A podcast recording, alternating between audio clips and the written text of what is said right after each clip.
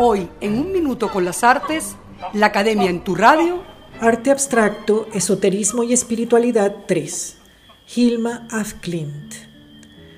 La obra de Hilma af Klint ocasionó un cambio importante en la historia del arte moderno. Sorprendió por muchos motivos. En primer lugar, porque esta artista realizó una obra abstracta antes de las primeras manifestaciones que los maestros Kandinsky, Mondrian y Malevich hicieran a partir de 1910 en adelante, cuando irrumpieron en el panorama vanguardista europeo. La segunda razón es porque la mayor parte de sus pinturas fueron hechas, al parecer, en estado de trance durante actividades espiritistas. Pero vayamos al inicio. Hilma af Klint nació en Solna, a las afueras de Estocolmo, en 1862. Estudió en la Academia Sueca de Arte, por lo que es una de las primeras mujeres en recibir formación académica. Pintó retratos naturalistas y paisajes en paralelo a la realización de sus pinturas y dibujos espirituales.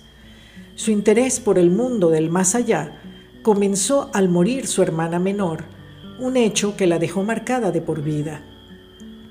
Las ideas promovidas por la Sociedad Teosófica de Elena Blavatsky y posteriormente las de Rudolf Steiner, quien sostenía que la salvación consistía en la obtención de conocimientos espirituales sobre la verdadera naturaleza de las cosas y el mundo material, la motivaron a continuar y a formarse como medium. Con cinco mujeres formó el grupo Las Cinco para realizar sus reiteradas sesiones de espiritismo y tomar notas de los mensajes recibidos. Afklint afirmó que estas guías espirituales pintaban a través de ella y fueron quienes le indicaron las series que debía realizar.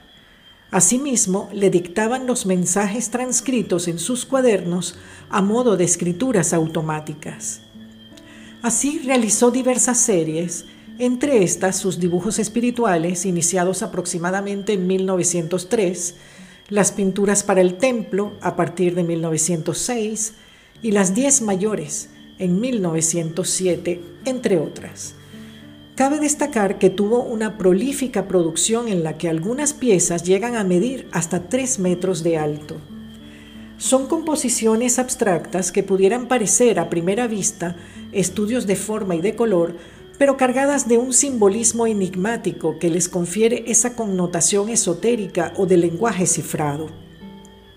Según algunos analistas, se trata de la creación de imágenes conciliadoras del universo dual en que vivimos, lo espiritual y lo material, la luz y la oscuridad, lo femenino y lo masculino, entre otras, para lograr condensar, como ella escribiera, la unidad originaria de donde todo procede.